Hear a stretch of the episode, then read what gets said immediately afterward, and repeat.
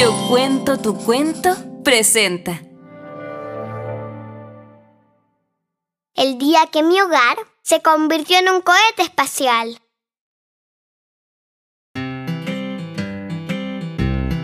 Un día las puertas de mi casa se cerraron y empezamos con mi familia una misión espacial llamada cuarentena. Nuestra casa es nuestra nave y en ella podemos hacer muchas cosas entretenidas, como volar por el espacio con un par de cajas de cartón, wincha adhesiva y pintura. Hacemos naves espaciales que vuelan a la misma velocidad de nuestra imaginación. También podemos comunicarnos de una estación a otra con dos vasos plásticos y un cordel, creando un intercomunicador espacial. ¿Me copias, astronauta 1? Te copio, astronauta 2. O podemos observar nuevos destinos cuando miramos por la ventana y así imaginar que somos de otro planeta.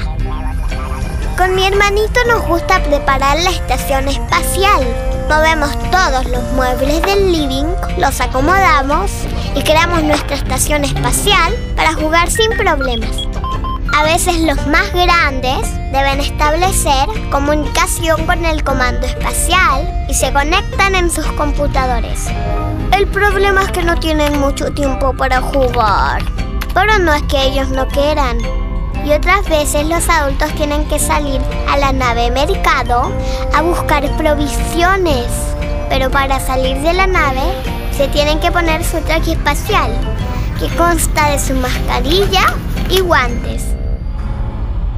Porque en el exterior habita un extraterrestre llamado coronavirus.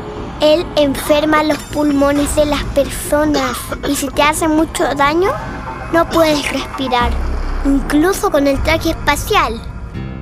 Por eso no debemos salir de casa, para que no nos pueda hacer daño. Y así, con el tiempo, cuando el coronavirus ya no esté, volver a salir al espacio exterior. Que la cuarentena no sea impedimento para que tu imaginación salga a viajar por el espacio.